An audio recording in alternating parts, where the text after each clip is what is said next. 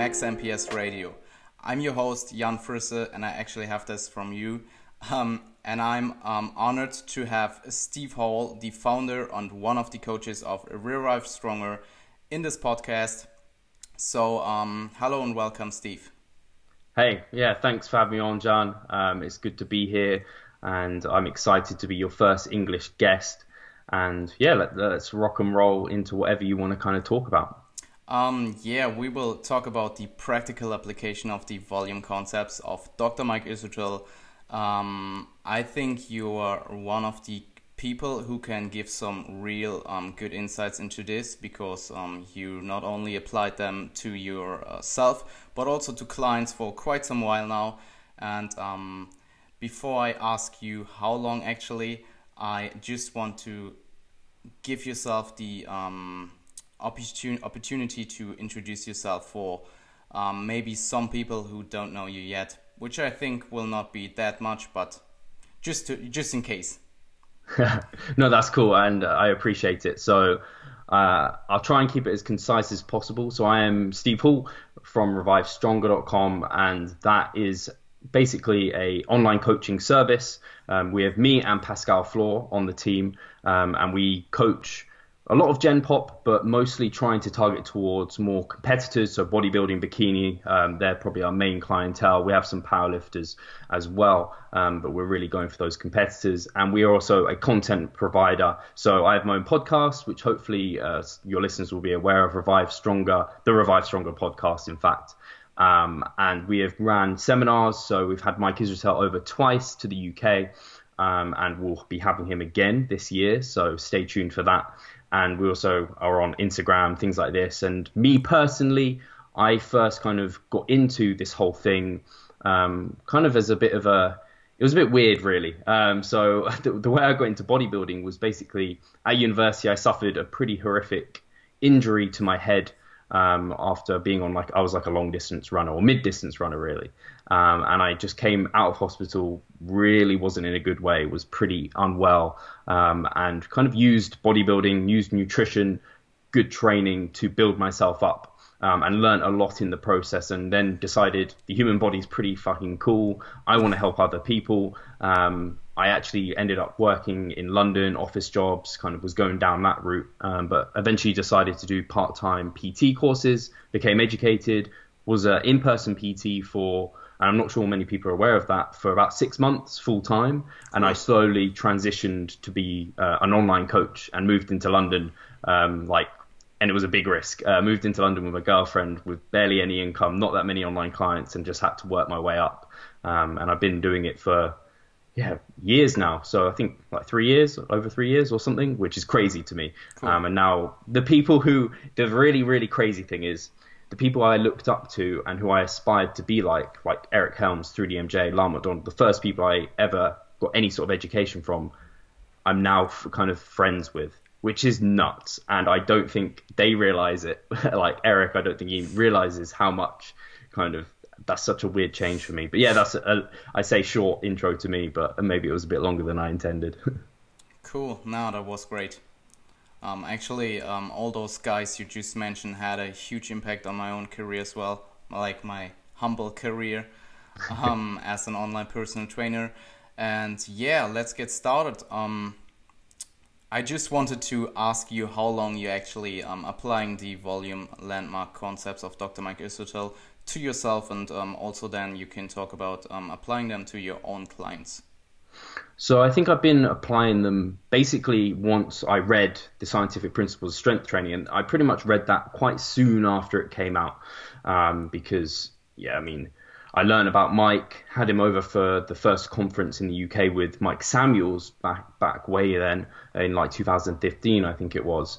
Um, and ever since kind of learning about those concepts, I've been applying them and learning more about them as I apply them, as you do with any kind of tool that you're kind of implementing and also talking to Mike on the podcast and on a one-to-one basis, just because we're friends, um, and kind of digging into the concepts is really quite interesting.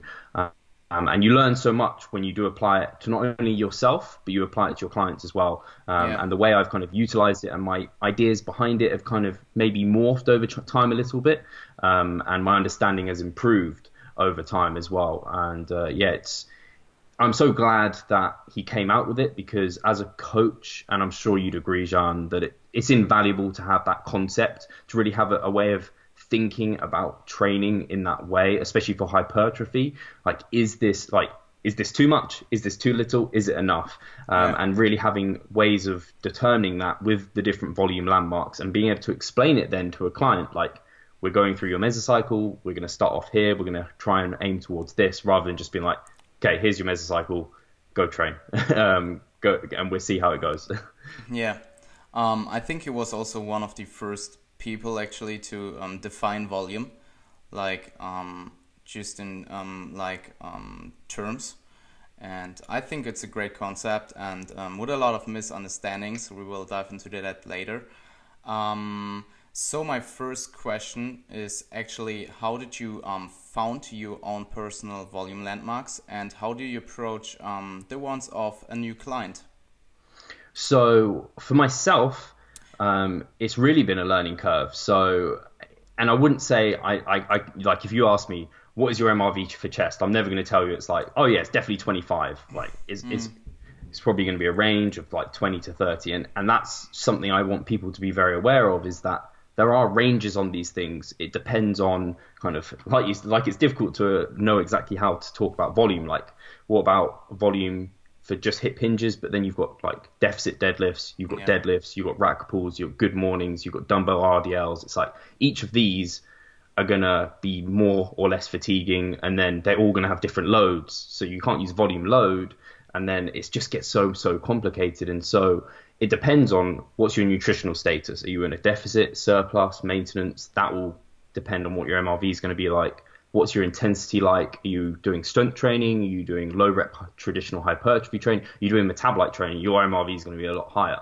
Um, so there's so many things that come into it that I don't think people realize. And then over time as well, it's dynamic. So people know like calories, like maintenance intake is dynamic um, and it moves over time. But MRV is even more dynamic and it moves even more over time, and it's just as influenced by so many different factors. So the way I've really, and it's it's to continual learning. So it's kind of like we all know, like you learn how to squat initially, but the way you learned to squat like five years ago to how it looks now is probably quite different as you've grown, as you've grown more muscle, as your technique has improved, you've probably got deeper. Um, I don't think anyone's asked to grasp when they first learn to squat. This just doesn't necessarily like it doesn't tend to happen. Um, and the same thing happens when you're kind of discovering what your MRV is. There's going to be a time where you do too much. Like I think with a lot of things, the best way to learn is by making a mistake. I've certainly gone too much. I've done that junk volume. I've gone crazy high um, just to see kind of what my limits were, and it wasn't necessarily an aim to do junk volume. It wasn't an aim to like find myself dragging my heels and doing too much, but it happened, and I learned from it. Um, and I wanted to put myself through these things before I apply it to clients. Um, and it's very much become a case of knowing my own body. So it's quite interesting. Me and Pascal sometimes talk about our training to each other. And like, I know my chest doesn't need that much volume. I get a pump from minimal sets, um, and its MRV is substantially lower than my back. My back can take a massive beating, whereas Pascal's completely opposite. He needs quite a bit of volume for his chest for it to progress, whereas his back gets like completely screwed up from nothing. Okay. Um, so you just end up kind of you have to, and that's why I like the concept of MRV, MRV because it makes you think about your training. How am I responding to this? Is this giving me a pump? Is this getting me sore at all? Do I feel like I've trained? Am I progressing? Kind of on a continual basis, you should you need to continually be assessing how things are going. And really, it's a tool of auto regulation. Um, so there might be a lot of stress going on in your life. That's something I didn't even talk about that influences MRV if you have like exams at the moment, like you have just that is taking up like life MRV as it were. That's taking up a lot of kind of um, energy and like recovery capability. Um, so you have to take that into account as well. So it's taken me a long time to kind of figure out what sort of amounts I respond to and generally, I know myself as someone who needs more volume than I think the average person does, which doesn't surprise me when I think about my background in kind of running and yeah. things like this, and the fact that I don't know, I look at my physique and I'm not like, okay, this guy just responds to weight training really easily. He's obviously full of fast twitch muscle fibers. I think I'm one of those people that just is a bit of a workhorse. I have to grind, a bit like Um, I think Eric talked about it. Him and Alberto need way more volume than Jeff Alberts. Yeah. Jeff Alberts is just like gifted in that. Well, gifted. He has to do fuck all to grow compared to them. Um, hopefully, I can swear. At least it was in English. So if there's any Definitely. Germans. um, so then thinking about for my clients, where do I start?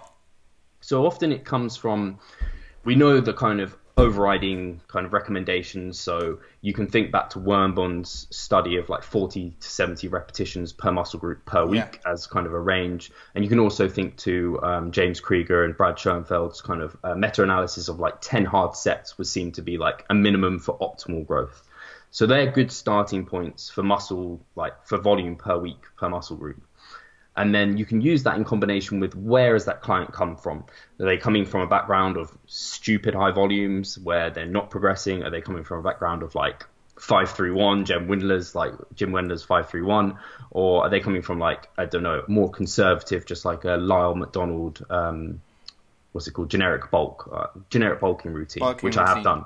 Yeah. Yeah. um, and then you can use that to kind of think where should we go? And like with the people doing way excess volume often i bring them into what i call a primer phase. So i put them through what i think's more like maintenance volume um, and drastically cut it down. Um, and then there are other people who have been doing like not that much. And i'm just i bring them to more that 10 set recommendation. And then you get people just who actually have no idea really what they've been doing. They've been so inconsistent. They've been jumping to different training programs. And so you just you have to start off with that baseline. And i like to start low rather than high um, and I think that is exactly what Mike would recommend as well. Whereas I think a lot of people, like you said, the misconceptions think that he would say low, like you should aim for the stars. Um, but he'd also recommend starting low because you can always add. Um, and that is the reason for it. You don't want to start off with too much um, because the aim is to move through the landmarks, not Yeah. kind of start way, way above. So, yeah, that's kind of a bit of a summary of my own experience and then with clients. Um, there was a lot actually. Um, just just just for the swearing. Um, f- uh, I'm I myself found myself um swear more in the um English language actually than in the um than in German. Um, so it, I think it's um. I was probably making a disclaimer before that I will swear, but now you did it as well, so uh, we can just um, move on with that. Um, yeah, I, th- I think that was a good insight into your um, just like overall approach um, when you find a new client. I do it for myself, kind of like you do. Um, I just see if um, what they are doing volume wise before, and um, then from there on, I just um, calculate the average and then um, split it up into the different volume landmarks, and then start probably a little bit more conservative, and then start from there and see what their response is and to this point it was always positive. So um, at least if they had some um, decent training program before because um, yeah if somebody comes to you and do like super excessive amounts of volume i of course also um, first off um, just um, fix that. Um, sometimes people come to me with like really screwed volumes just like body uh, like muscle wise um, i i um, saw some crazy stuff, but um, yeah, it got better. And um, then just individualize over time, I think, is one of the key points. Um, I myself apply it. Um, I um, thought about applying it on my own for like, uh, I think at the beginning of um, 2017. And then I finally did it after my diet around the Revive conference um, Oh, yeah. last year, where we actually met. And I also met um, Mike. Um, he's a pretty good guy, actually. And um, He's yes, alright. yes, yeah, he's all right. he's okay. Um, and then I just applied it for myself, and now I do it for uh, like most of my clients, and the ones that I just um, started with, uh, started it with uh, back in the days, were just like um, I told them that I'm not super experienced in it yet, but they trusted me, and it worked out pretty well. And a lot of them are actually um, told a lot of them actually told me that they like this style of training more than having like steady volumes. And um, i see some i saw some great results and um, but i think it also is really like just preference at some point. Like i um, also had one friend who tried it and he was just like nah, I just like steady volume more. And i think preference is also a key point. Yeah, I mean, like you, like we all know, and um, like Eric Helms rightly says in his muscle and strength pyramids, that adherence factor. It doesn't matter yeah, if definitely. you've got the most optimal practice, uh, pay, uh, training program on paper. If you can't adhere to it or you don't want to adhere to it and you dislike it, you're never going to give your all to it. So I think that's really important as well. And yeah, I like how you told your clients that it was something new to you and you're just kind of trialing it because that's something as practitioners we learn about new things and um, yeah. Like the whole I used to use diet uh, refeeds more often, and now I've reverted. And I mean, for the last I don't know two or more years, I've more so just ended up combining them and then putting them in as a diet break um, now and then. And I was telling, and their clients are like, "Well, why is this changing?" Where you kind of explain it to them. New research has yeah. come out. This appears to be more superior way of doing things. That's why. Um, so let's try it and see. And not to say I don't use refeeds at all now. that that wouldn't be true. But um, yeah, there's things that come out all the time. You just, I think, good coaches will update their their ways and then Definitely. learn how to use it. I think I think it's super important to uh, evolve yourself, um, as you said, as a practitioner, um, and just like changing your mind sometimes. If like the evidence is there and you um, like apply it and it makes sense and it works, then yeah, man, you should evolve yourself as a coach. That's yeah, why that go forward. I was just gonna say, there's nothing worse than becoming dogmatic. Um, you can become quite attached to some of your, and I've seen coaches do it. They can become very attached to their practices, their ways of doing things, and it's provided them results, but they might not be the best ways. And yeah. Everyone can think about this kind of in your. I know when I first started training nutrition, like I was very much like clean eating. I my parents and my family thought I had a de- eating disorder. I would like shun white rice and white pasta and wouldn't eat it. Um, and then I learned the way of if it fits your macros um, and flexible dieting. And I updated my views, and I would have hated to I mean, uh, imagining now if I'd been dogmatic and just thought no, clean eating's the way. There's no way I'd have a career. I wouldn't be bodybuilding now because I would have burnt out. Yeah, um, sounds kind of familiar.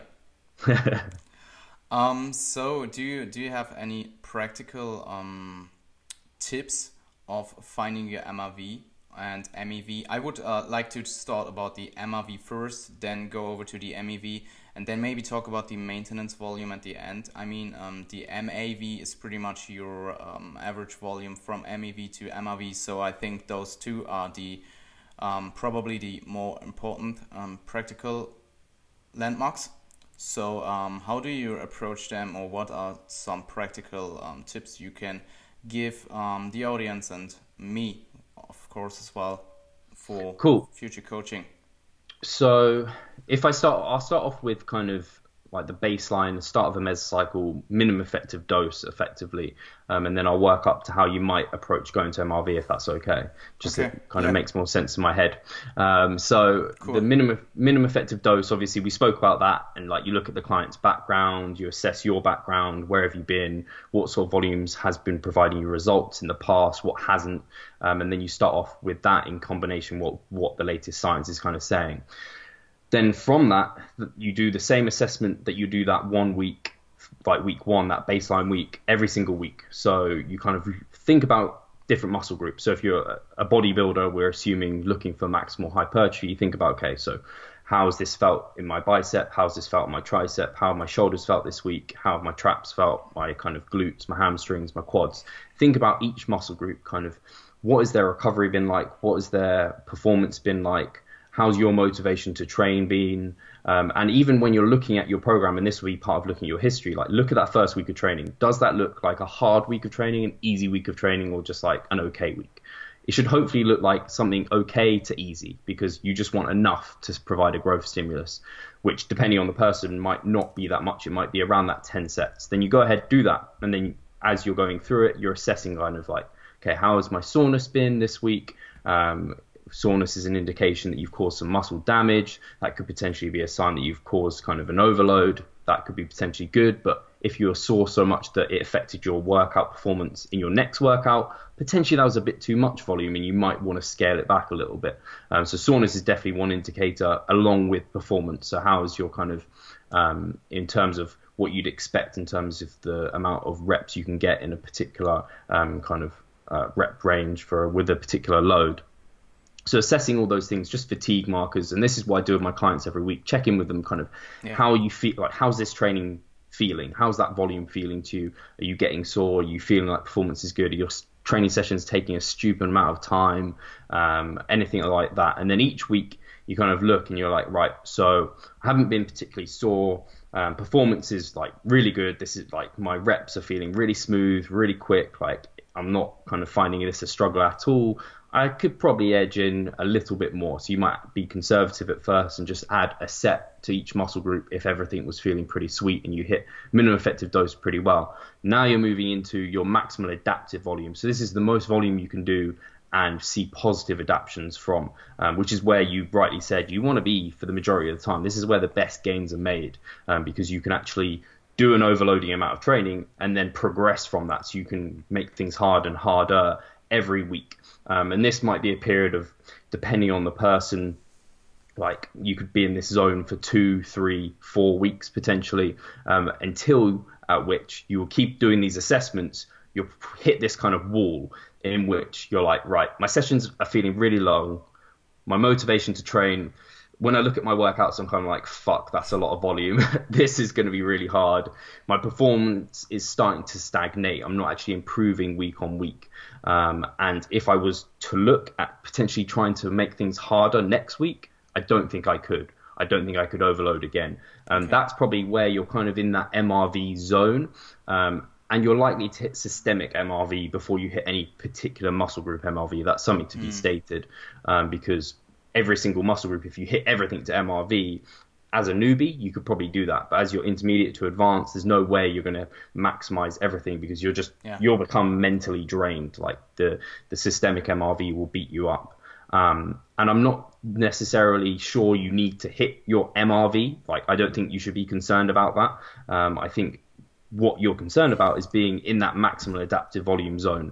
Um, that is where the best gains are made. So if you wanted to deload and you're not completely convinced you hit your MRV, that's fine. Like if yeah. you're pretty beat up, you're pretty tired, you've made some good gains, be conservative because there's no point pushing it for the sake of pushing it um, because you may well injure yourself. Um, now, some people uh, who are more advanced, who don't have many gains to make, they might have to push it because otherwise they just won't see any progress.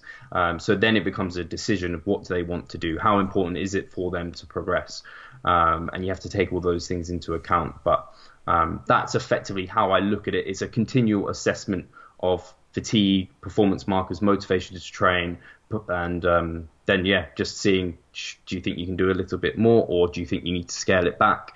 And sets can come down or up throughout the mesocycle. I tend to move sets, keep kind of rep ranges relatively level, um, progress load slightly throughout the mesocycle, just slight increments, um, depending on kind of how they're doing and whether they can. Some often they stay level, kind of on your kind of more isolation exercises, um, yeah. and then moving further towards a um, lesser reps in reserve. So um, by the final meso- by the final microcycle of your mesocycle, you're probably getting near to that failure point. Um, yeah. Yeah, sounds familiar. um, I'm kind of glad that you touched on um, how you sh- um, don't have to train to your MRV all the time and yep. also that there is like a systemic MRV and that you um as you said like if you hit like every muscle's MRV that's just not possible and um yeah I, I, that was some great insights I think um I know that Mike is also um talked like Mike talked in his book about um an MEV mesocycle so uh, you just do like um, what you think is your MRV MA MEV and then you see if um, you actually make progress over the cycle. Um, I think you did one after around your show or something. Can you maybe give some more insights about that? Um, I can, uh, because this might be somewhere that I don't completely maybe see eye to eye with this idea with Mike, um, because yeah. I even spoke to him about it on the podcast. In that I was kind of looking to, because he suggests in the book, I think, like several mesocycles of like continual adjustments, and it okay. felt like a long time to be potentially not making progress.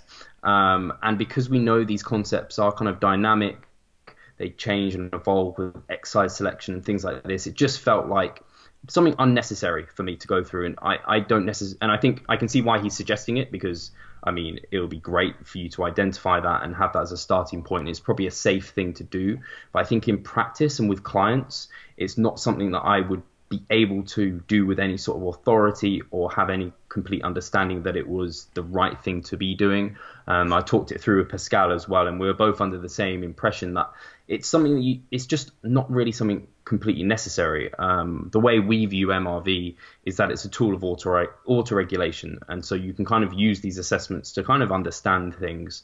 Um, and so I didn't end up doing it. Um, I did I did intend to do it, but then after thinking about it, um, I was just like I just don't see it as necessary. I think as long as you're within a range that you are convinced it is your MEV to MAV and then so on and so forth, um, I don't think it's something that is necessary for everyone to do. Um, I actually haven't spoken to anyone who has done it. Um, I don't know if you've done it yourself, Jean, or no. done it with any clients, but yeah, we didn't end up finding any.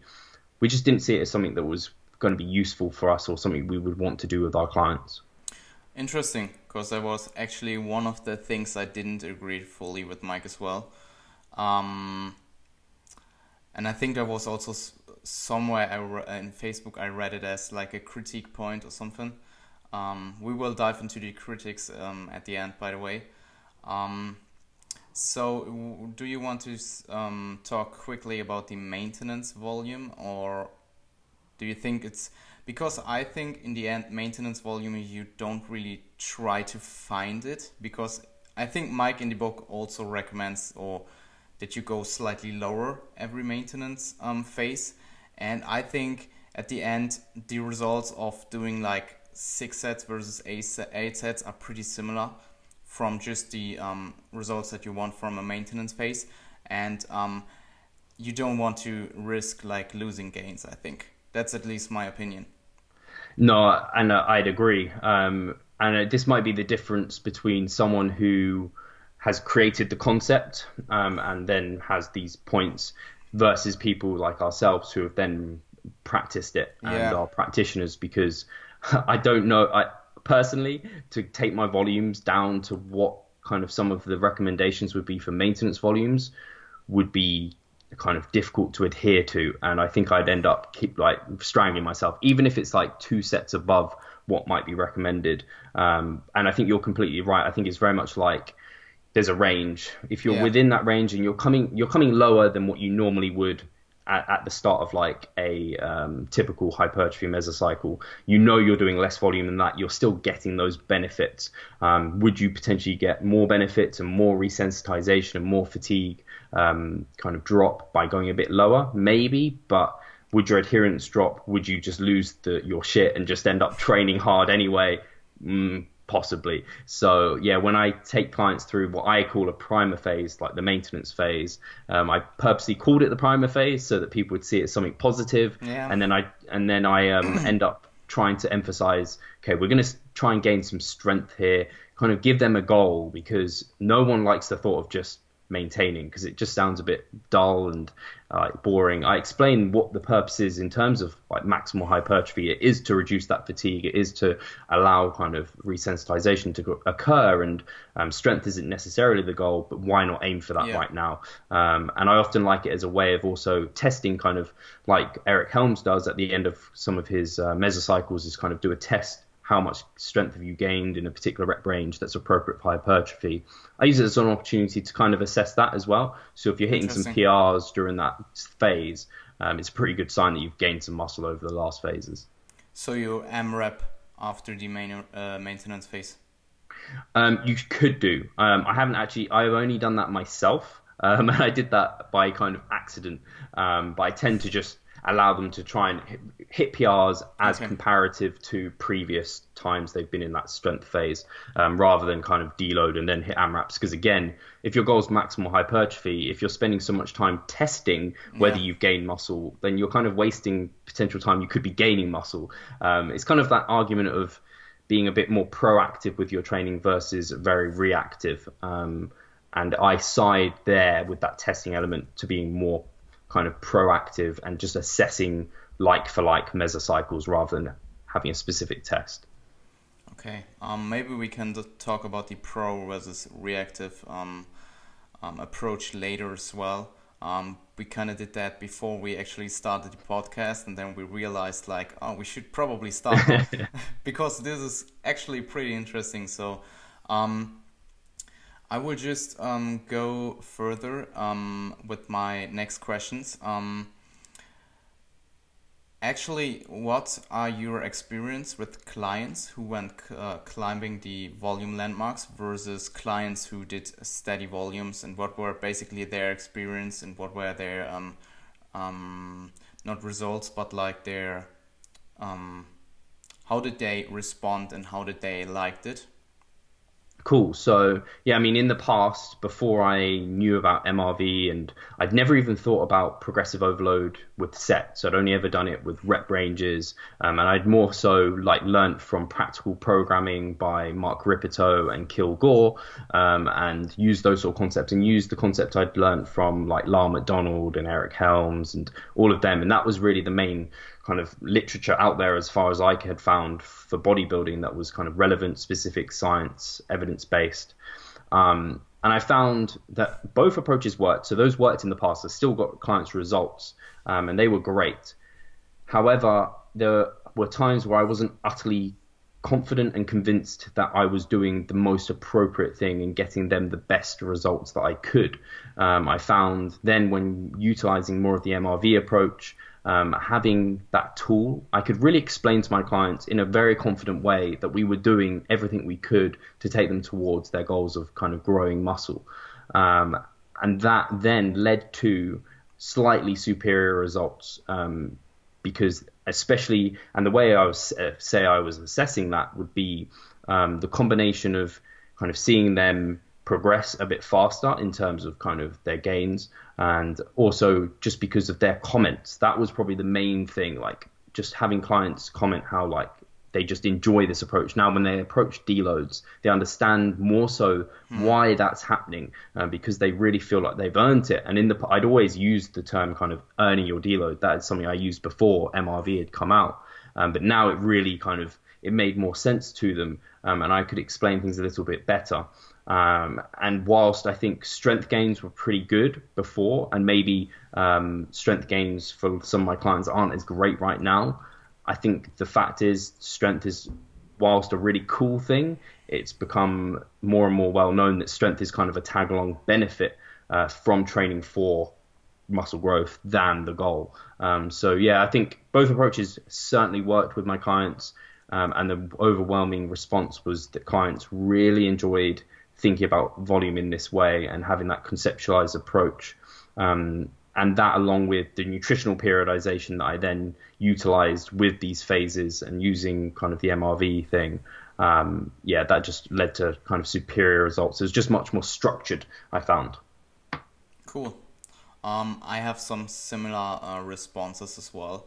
Um, I also like it. My uh, like personally, I like it more um, than just like doing steady volume and chasing loads kind of for progressive overload. Yeah. Um, I think actually Celine Schneider, you know you uh, know her. She oh yeah. Was, she was a client of um, Revive. Um, she asked me if I could ask you um, if you have any clients that you um, still program more steady volume, and if you do, why do you why do you do it? Basically. Cool. No, yeah, definitely no Celine. So hopefully yeah. she's listening to this. And uh, yeah, we met. Um, she came. She came Probably. to the Mike Israetel conference. So, yeah. Yeah. yeah um, she, yeah. No, she's a really nice girl and very smart herself. And um, so yes, there are people who I do steady volume for, but okay. that is still with the idea of MRV in mind. Um, yeah. Because the reason I'm giving them steady volume for the most part is whether they're going through a mini cut so during the mini cut, I don't tend to exaggerate volumes particularly. It is more intensity increases. Um, so during the mini cut, volume is kept more steady because I use it as a bit of a resensitization phase, depending on how I'm programming that mini cut, because there's many ways you can do it. But using Mike Israetel's kind of mini cut approach, in which he's using it to potentiate more muscle growth, um, and it's just a four to six week period. During maintenance phases, I tend to not chase MRV. I tend to just kind of keep volume nice and low. Um, so I keep it at maintenance volumes. And then during um, calorie deficits, during kind of people who are doing contest prep, there might not be set increases week to week. It may just keep steady because we know when you're in a calorie deficit, your actual maintenance, your minimum effective volume, sorry, and your maintenance, but your minimum effective volumes come up because yeah. you haven't got that nutritional input keeping your muscle growth going. Um, so your MEV, the least you have to do in the gym to keep muscle growth is going up and up and up as you're getting leaner and leaner and leaner, and you're in a calorie deficit. But your MRV is actually coming down. So the most you can do and recover from is down because you're in that calorie deficit. You haven't got that extra nutrition to give you recovery. So then they come to a point, and the horrible point is when your actual minimum effective volume comes above your MRV, and then you're like, right, now I'm losing muscle. You don't know this is happening. You would never tell a client this is happening because you wouldn't even know yourself. Um, but yeah, they're coming much closer. So each week, you're kind of just the intensity increases, which is probably going to increase volume, is going to bring you to your maximum recoverable volume. And that might also yeah. be the case for someone who's very advanced. Um, I know Mike's talked about it before, but um, the least they need to do to grow is actually very near to the most they can do and recover from. So then you would also see that more kind of flat approach. Um, but I don't like I, I, don't think the way Celine was asking it was that, and she wanted maybe not that answer, but I thought I'd include that. Um, for the most part, I don't use that kind of old traditional linear approach within my programming as like an approach. It's always with the volume landmarks in mind. Yeah, definitely. I mean, just because you do steady volume, like just the theoretically, um, just the theoretical um, volume landmark concepts are still there. Yeah, it's, it's not. They don't like, disappear. Yeah, um, it's kind of interesting. I do it um, for myself and clients as well, and also did it in my um, last mini cut with the uh, more steady volume and also reducing the volume to uh, about about MEV levels for it's like horrible. A, for like a gaining phase. um, why do you? Why did you just say it's horrible? What I said it. I haven't actually done it myself yet. I haven't gone through a mini cut at okay. minimum effective volumes. Um, but I say it's horrible because I have clients who just complain because they're like they're used to the uh, the increases in volume. So then oh, they're okay. going in the gym and they're doing this minimum effective volume, and they're like, "But Steve, I could do more." And I'm like, "Yeah, but hold back. It'll be so much worth it once you come out." Um, so yeah, they're they're kind of trying to get out of their mini cut as fast as possible, which is exactly what you want to do. Yeah, so. definitely. um, I had some great results with that approach actually. Um, yeah, you find. I was just going to say, I found when I have done kind of primer phases similar to that. Um, mm. But you'll see it even more so is that you kind of see a bit of a recomp when you come out and you raise your volumes, you increase your kind of you're in a calorie surplus. You kind of you see a recomp. You probably would never know how you'd assess this because that you need like um, what expensive tests to try and um, see that you've gained muscle in this period of time, you'd probably only be seeing kind of the glycogen and water storage anyway. Um, and you look, but the, the recomp in your eyes, at least, you go from being like pretty flat and depleted and then massively pumped with carbs and higher volumes. So it's pretty nice. Yeah, maintenance phases, um, I had some good experience with as well. Um, also, just like having fun again in your training and just um, doing everything like just nutritional wise, eating in a surplus, um, and just training hard again and um, training in a higher rep range and just having pumps, as you said. And I think it's a great approach. Um, just go for it. I was just going to say the only year to include. Um, you touched on a nice point in that you talked about kind of the psychology as well, yeah, um, which is massively important. Um, with when I didn't use the concept of the volume landmarks and kind of a bit of a phasic approach to my training, um, I kind of my motivation to train just was not as high. Um, whereas now using them, I'm more so like chasing things. I understand when you know the why, it's so much easier to do the how. I always say that to my clients. Like when I explain the why to them, they're then so much more adherent. They're so much better at doing things, and they put more into it. Um, and when they can see their training laid out in front of them, they understand why they're doing specific things. It just makes it so much easier to kind of do it, and you're so motivated to do it because you just you know why you're doing it, um, and then what the end result's going to be. So the psychological component within the volume landmarks, I don't think it's often talked about. So I thought that was a good inclusion. Cool. Um, Let's talk about the recent critics of the volume landmarks and um, what you think are the main reason for it. Cool. Um, Yeah, do, do you just want Oh. to start? Or uh, that was actually kind of like a question. Um, so- I'm trying to I'm trying to actually remember the exact I, I can't remember off the top of my head the exact critiques. The normal critiques I see are normally down to a misunderstanding of the concept Yeah, and um, I've even done I, I ages ago wrote this article on my website when I was doing a few I was basically I, I loved MRV I loved the, the idea behind it. I loved the volume landmarks. And so I was trying to spread it more so. So I was doing articles on it as a side to kind of explain my experience with a lot of the things. And I did uh, the fatal flaws with MRV um, Oh, and one of yeah, the, the first one was um, the name. I was like, Mike Israetel you idiot, why did you call it MRV? You should have called it MAV because everyone assumes that they should be training at their MRV all the time, whereas you actually want them to be at their maximum adaptive volume. Um, so that was my first critique.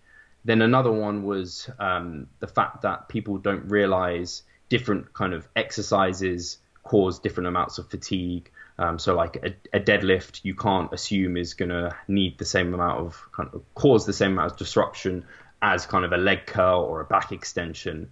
Um, and then other people don't understand that you have to split it between muscle groups and then they don't really know how to split it between them and they get very confused about like a chest press. Do you just count that as chest mrv or do you count it towards your triceps? And this is why you have to realize it's a concept and a theory and a way to auto-regulate your training and you can't be so precise with such a thing. Yeah. uh, because yes your triceps are involved with your bench press do you then count that towards your tricep volume? Maybe you possibly could, but the most important thing is you keep that consistent and you understand that kind of. And when you're reporting your training, you're assessing all the time, um, and people get very hung up on how to actually equate that.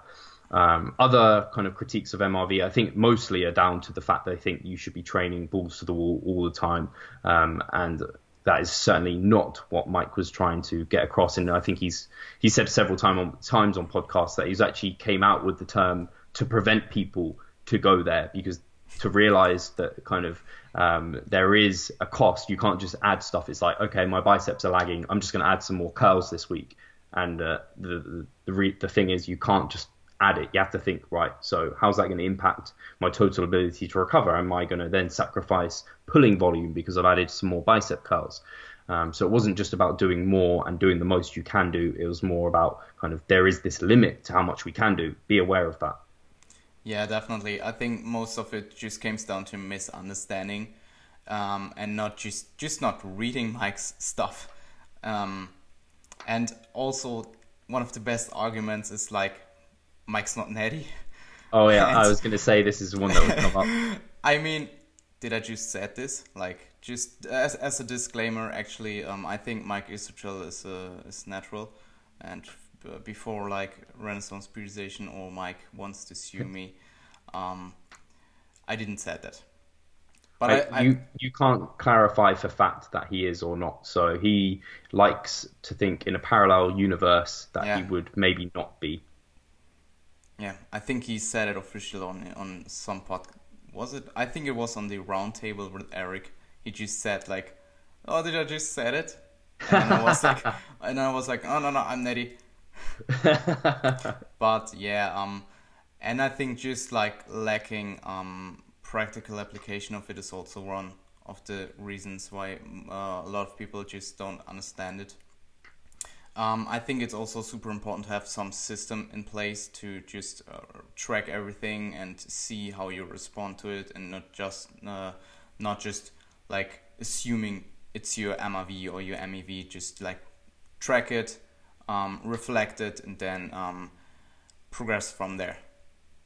No, exactly. That's completely right. It's it's a concept to be used to kind of understand how volumes are going for you and auto-regulating. Um, and uh, yeah, the the whole argument about kind of being on special sports supplements and stuff. It it the fact the fact is it's that doesn't influence the theory. The theory still applies the Yeah. same way. It's just like guys who are like the Mr. Olympias are still training freaking hard. They still have to apply to a lot of the same rules we have to. They just can do it on an extra kind of special level, um, and they can diet extra hard. They can push training extra hard. Um, you just have to apply concepts to you as an individual and your responses. Um, and everything Mike puts out puts out is more so directed to um, people who are drug free. Yeah, um, actually, if we can um, dive into this um, pro versus reactive approach of um, Eric Helms versus Dr. Mike Israetel again, I think that was a, like a really good um, discussion that we just had before I pressed record. so yeah, I think this is, um, and I wouldn't want to put words in either of their mouths. Yeah. But the way I theorize both Okay. of their ways of, and and this is something that we may be delving into on my podcast with some people in terms of programming for hypertrophy, um, and we might hear it from the horse's mouth. Um, in that, uh, I don't know if you even know that phrase because it's quite a British thing. Um, but anyway, I'll continue. Um, so the way I see it with with Eric, if we look at the schema or the graphic that he has in the muscle and strength pyramids, it's kind of like um, the whether or not to add volume or take away volume, deload, and it's kind of like are you progressing, blah blah blah, and you do a test at the end of the mesocycle, and it's kind of like have you progressed? If you haven't, are you recovered? If you're not recovered, you reduce. If you are recovered, then you add more. And that in itself seems reactive. So you're kind of like you've done all this work, now you're assessing how was it. Whereas, which is just like I don't know, you might do a project, to look how much money you earn, and then you assess whether you should have done something differently, which is absolutely fine. I understand the logic behind looking at it and how that's gone. Whereas Mike is more so looking at kind of things at the time. How's your recovery? How's performance? Should we add some more now? And it's more proactive. So on a microcycle to microcycle basis, Mike is doing that sort of assessment every week to make sure that you're because he talks about MAV as something that does move. So kind of once you've hit your lower end of MAV, next week it's a little bit more. So you have to kind of look at where you are, um, or maybe you overshot it. You have to come down a little bit. Whereas Eric, with the level approach, is kind of like, right, we're starting at this level, we're going to go across here. At the end of the mesocycle, we'll test w- was that level enough? Yes or no? Let's add or take away, and that's more reactive in nature. Um, and yeah, that's kind of the proactive to reactive sort of discussion I think we were having. Cool. Really interesting, actually.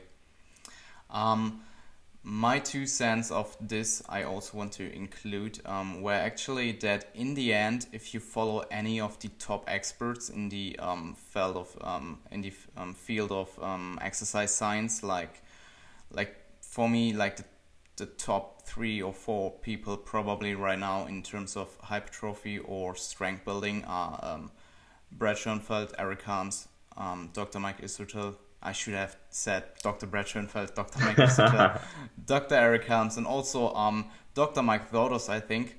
Um, and he also said to me um, at the conference, um, at the 3DMJ conference um, last year in July with Eric and um, Yeah. him, that in the end, if you um, if if you follow any of the approaches of any of those guys, you will be in a good spot. And in the end, um, every one of them is evidence based. Every one of them use the basic good principles we know that are actually important, and how you in in the end apply it is like the results will be pretty much the same. Like at least to some extent, and um, I think yeah, it's just like it comes down to preference and individual individualization. Oh man, Yeah. no, I mean, yeah, sorry, I just had uh, because I don't know why I've become loving analogies, and I just thought of a perfect analogy for this. It's like if you if you're looking to buy some squat shoes, if you buy like Nike, Adidas, or um, I don't know another brand of um, squat shoe, Reebok. Yeah, there you go. Nike, Adidas, or Reebok. If you buy the top of the line squat shoe, they're all going to be fantastic. Yeah. Whether you like the colors produced at Adidas or the colors produced at Nike or the, the foot positioning and the, how that kind of is feeling on your foot somewhere else, that's down to you. It's individual pref- preference. But if you buy any of them, they're all going to provide you brilliant results. Um, so I think, yeah, that's an easy way to think about it. But I think you, you're completely right. If you follow someone in the top of the field who's following the basic scientific principles, then the minute details are minute details that aren't probably going to make that much difference. Um, yeah, I think you can um, easily take like an Eric Helms, like a Dr. Eric Helms, Dr. Mike Israetel, on Dr. Brad Schoenfeld, and they will all write you different programs that probably look a good amount of, like there's probably a good amount of difference there. I know that Brad, um, like Schoenfeld's approach is also um, really different to the one to Eric and um, Mike. And um, yeah, I just wanted to say that. I just wanted to include that. Yeah, we're not saying they're carbon copies. Just like a Nike Romaleo isn't the same as like an Adi Pure or whatever they are, an Adi Power. Um, they are different and they provide, but the overall grounding baseline yeah. of the principles are there. So like it's got a hard sole, it's got a raised heel, it's got straps. That's all going to be the same. But the tiny, there's going to be differences there. They're going to look like completely different shoes. Fuck Adidas. All about Romaleos, right? You got the Romaleo twos. Yeah, the black ones. I think you have them too, right? I've got white and red ones. Yeah. Ah, uh, you have two pairs, man. Fancy. No, no, no. Sorry, they're, uh, they're white. You... I, I would love to have more than one pair, just to be kind of fashionable at the gym. I don't squat enough to appreciate that. um. Yeah, I actually bought them like I think two or three years ago, even, and they're just like super oh, now I'm getting like, now I'm doing an advertising for Nike. so, so buy that would be awesome, man. Like Nike, Nike's, Nike sponsoring would be my end goal. Cool. Um, do you have from your side anything that you want to include about practical application of the volume concepts? Um, I don't think so, but I think my final advice would be it's all well and good listening to the podcasts, listening to us talk about it, um, but there's nothing like getting it from the horse's mouth and reading the scientific principles of strength training by Mike Israetel. Yeah. Because um, if you read that, you'll understand them. And I should say it's also James Hoffman and Chad Wesley Smith wrote, co-authored that book as well. Um, it wasn't just Mike.